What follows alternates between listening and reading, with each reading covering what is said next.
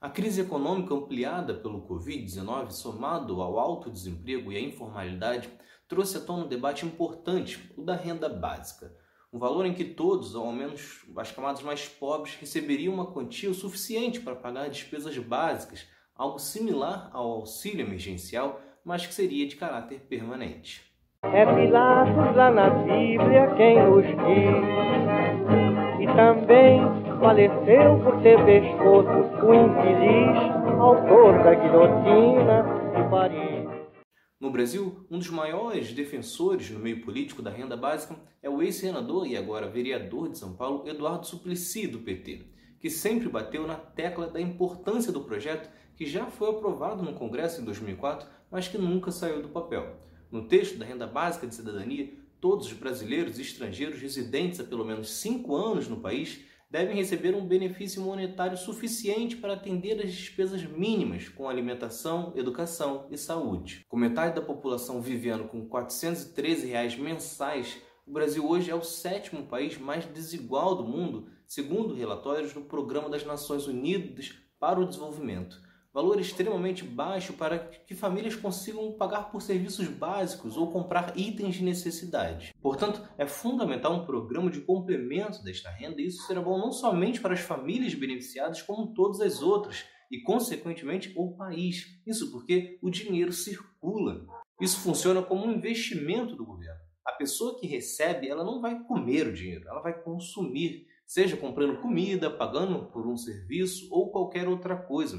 Claro que nas camadas mais baixas servirá apenas para alimentação, mas quem já possuiu uma renda baixa, com este valor adicional poderá comprar algo a mais, ou ir no salão, comprar um livro, ir no cinema ou qualquer outra coisa. Com isso, só no ato de consumir, parte desse dinheiro já voltará diretamente ao governo, afinal existem impostos todos os produtos e todos os serviços. Na outra ponta, o dono do cinema, do salão, do mercado ou qualquer outro empresário que recebeu através desse consumo certamente consumirá também uma parte deste dinheiro em outros serviços ou talvez até investirá ainda mais no próprio negócio, quem sabe até mesmo contratando mais funcionários. Com isso, da mesma forma que o dinheiro sairá do governo, voltará. Estudos indicam que um valor, um auxílio com valor similar ao que está sendo pago pelo emergencial e para o mesmo número de pessoas fará com que a dívida do, pública do Brasil aumente para 6,4 trilhões, enquanto o PIB cresceria para 7,2 bilhões.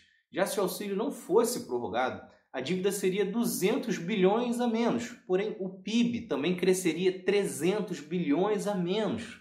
Exatamente pelo que disse anteriormente. Um benefício desse tipo, pago pelo governo, faz com que o dinheiro circule, traz retorno em impostos e investimentos em outros setores. Do outro lado, o argumento dos que são contrários à ideia é o de sempre, que por causa disso as pessoas não vão querer trabalhar mais. Em um primeiro momento, o questionamento que faço é por que te incomoda o que o outro faz? Levando em conta que esse auxílio ou renda, se um dia for aprovado, jamais será acima de um salário mínimo e, portanto, receberá menos que você, que trabalha. Outro questionamento que faço é realmente incomoda mais um sistema onde que milhares de pessoas, por acaso, venham a parar de trabalhar por opção do que o sistema atual, em que milhares de pessoas não têm dinheiro para alimentação ou um lazer básico. Só que, de qualquer forma, este pensamento é um grande absurdo. Por mais que você alegue que um vizinho seu não gosta de trabalhar, a verdade é que vivemos em um mundo capitalista e que impõe um estilo consumista na maioria das pessoas. Quem consegue comer bem um dia, quer comer bem sempre. Quem anda de Uber voltando do trabalho um dia, quer voltar de carro para casa sempre. Quem vai no shopping um dia, vai querer ir frequentemente. E para isso, vai precisar de mais dinheiro do que o da renda básica. E para isso, precisará trabalhar. A única coisa que de fato vai mudar com a renda básica é que essa pessoa que tiver uma renda garantida não vai aceitar uma miséria para sair de casa e ninguém decente deve achar justo que uma pessoa saia de casa para trabalhar e volte com um valor que mal dá para pagar uma compra básica no mercado, como acontece hoje com muitos trabalhadores informais.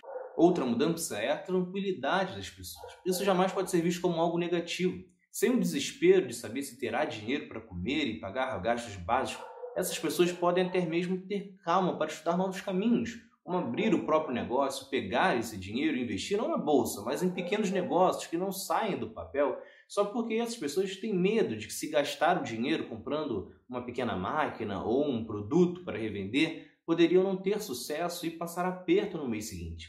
Algo que não aconteceria com a garantia de que no mês seguinte a renda básica estaria lá novamente. Mas o benefício disso tudo seria a centralização não haveria necessidade de ter diversos programas espalhados pelo país de distribuição de renda ou de ajuda de custos. Além do mais, isso tudo que estou falando não é uma invenção da cabeça dos brasileiros.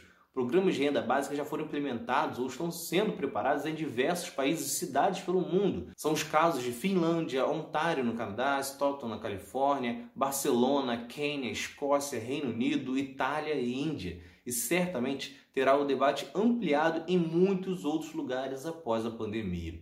O Brasil precisa parar de achar absurdo oferecer uma renda básica para a população mais pobre, enquanto existem por aí auxílios moradias, bolsa paletó, entre muitos outros benefícios que custam milhões para os cofres públicos e são pagos para juízes, políticos e outras pessoas que já recebem altos salários. Vivemos há quatro anos em um país que só se fala em cortar tira da saúde, tira da educação, corta um programa, corta um benefício e nada disso está dando certo. O desemprego segue alto, a informalidade crescendo, os investimentos sumiram e a qualidade de vida está cada vez pior. Ou seja, então por que não mudar o foco? Em vez de cortar, procurar distribuir. Porque não vão falar nisso na TV, mas o que vai salvar o Brasil de ter uma queda ainda maior esse ano não são as grandes empresas, muito menos os cortes e sim o auxílio emergencial, que foi conquistado com muita pressão da oposição no Congresso e que vai fazer esse